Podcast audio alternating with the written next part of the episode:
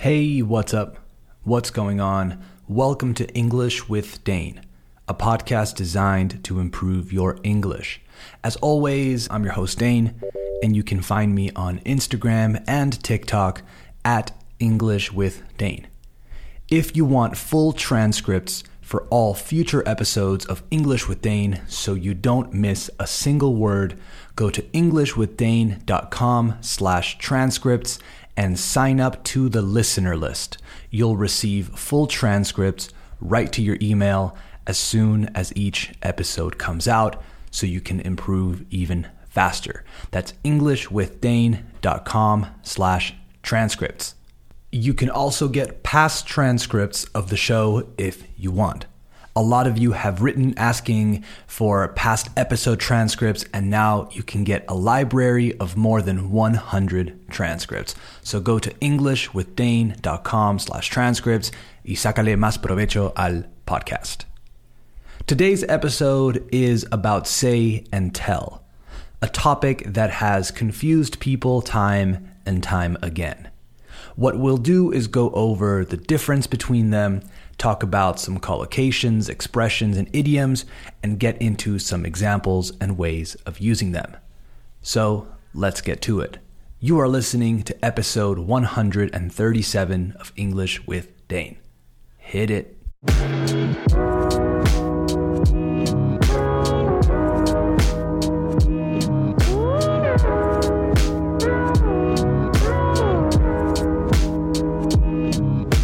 Okay, we have officially started the show, so let's talk about say and tell. Some of you already know the difference, but for those of you who don't, I like to think of say as decir and tell as contar. But hold on, because I'm oversimplifying and that leads to trouble. I think it's better to think about these verbs in a different way. Think that say can be used for decir en general, maybe just out loud, while tell usually involves someone else. I think that's the key, really. Tell involves someone else. Some of you are now thinking of examples to disprove this, I know, but it's just a helpful tactic. We have to mention that in reported speech, they work a bit differently too. Si no te acuerdas lo que es reported speech, reported speech is when someone tells you what someone else said. For example, she told me she would be late. Ella me dijo que llegaría tarde. That's reported speech. So, like I said, in reported speech, say and tell work a bit differently. Say is more commonly used when we are focusing on the words someone said, while tell is more used to talk about the content or the message. For example, he said, I'm not going to wait, versus he told them he wasn't going to wait. Do you know what I mean? Hope it's clear. Now, I'd like to take a look at common phrases or collocations that you'll hear with both say and tell to make sure you don't make these mistakes. I want to make sure you're prepared next time you speak to someone in English, so let's go. First up is tell the truth. Decir la verdad. To tell the truth. We don't say the truth in English, we tell it. Check it out. A few quick examples from The Shawshank Redemption, The Dark Knight, and Silence of the Lambs. So he's telling the truth. When I say that you and your girlfriend was nothing personal, you know that I'm telling the truth. You were telling me the truth back in Baltimore, sir. Please continue now. We also tell lies, by the way. We don't say lies, we tell them. You can also just use the verb to lie. There's no verb for telling the truth, well, that I know of. You can lie, but you can't true or truth. You have to tell the truth. Next, I wanted to talk about a classic mistake a lot of people make. I'm talking about tell to me, tell to him, tell to her, etc. We never say that. We simply use tell followed by the person or pronoun. We say tell her, tell him, tell John, tell Amy, etc. If we want someone to do something, si queremos que alguien haga algo, we use to but after the pronoun. Tell Amy to call the client. Tell John to meet us at the restaurant. I never want to hear you say tell to. Next, I want to talk about say. Here's a classic collocation say something, di algo, of course. Very different to tell me something. You'll hear people say, say something in situations of desperation or frustration a lot of the time. When you want someone to show you that they are okay after an incident, or when you are having a one sided conversation and you just want the other person to give you anything at all, but they are staying silent. Here are some examples from Pulp Fiction, Forrest Gump, and Star Wars. If you're alright, then say something. Something. Quiet, quiet, he's gonna say something. I'm pretty tired. Think I'll go home now. Artoo, can you hear me? Say something. You can repair him, can't you? Some other collocations with say include to say hello, to say goodbye, to say sorry, to say thank you, to say a prayer, etc.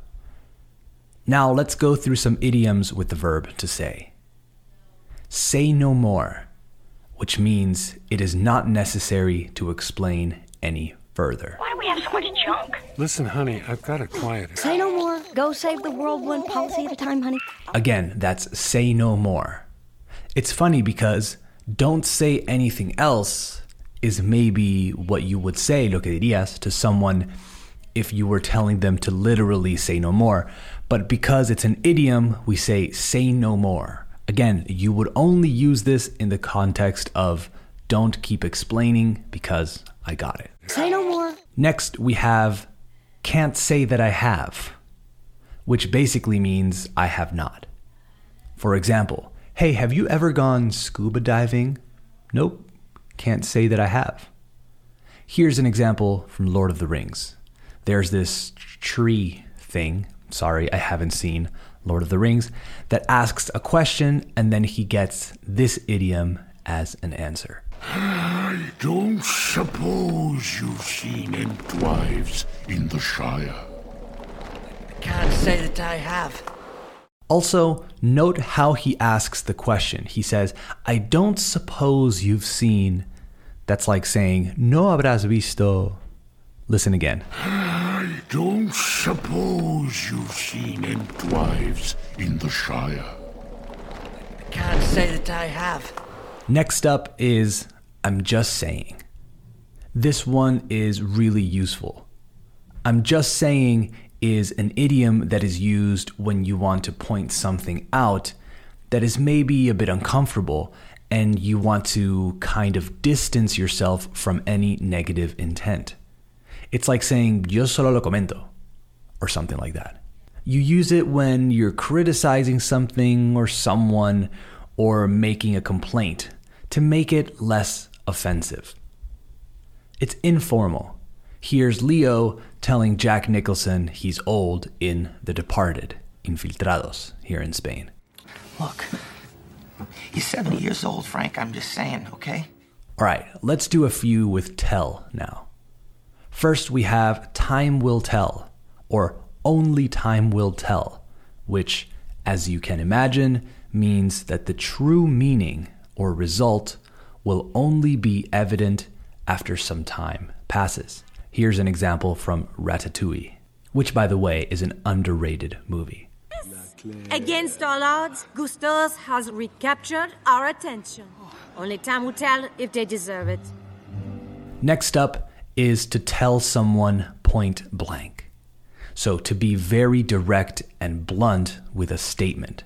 For example, he told them point blank that their food was terrible. Point blank refers to shooting a gun from very close to the target, like he was shot point blank. So when you tell someone point blank, it means you are being extremely direct and blunt. Blunt is the opposite of sharp, by the way, the opposite of afilado or puntiagudo. But it also means very direct and without much tact, sin mucho tacto. Here's an example from Breaking Bad. So I just told him point blank You're my husband, and I love you. And last but not least, we have I'll tell you what. This is a really interesting one, I think. We use it to emphasize what we're about to say, to give way, dar paso, to give way to an opinion or suggestion, usually. You can say something like, and I'll tell you what, I never really liked him either. This one is maybe tricky to get used to because meter un what ahí feels out of place, but practice it and it'll sound normal after a while. Here's the last example, also from Pulp Fiction. Tell you what. I'm gonna go to the bathroom and powder my nose. You sit here and think of something to say. I'll do that. All right, that's it for this episode of English with Dane. Thank you for listening. I hope you enjoyed it. And more importantly, I hope you learned something. Don't forget to follow English with Dane on Spotify, Apple Podcasts, or wherever you listen. And please share this podcast with a friend, coworker, family member, or anyone who you think would enjoy it. Remember at English with Dane on Instagram and TikTok for quizzes and random videos. And EnglishWithDane.com for full transcripts to really sacarle provecho al show. All right, talk soon. Later.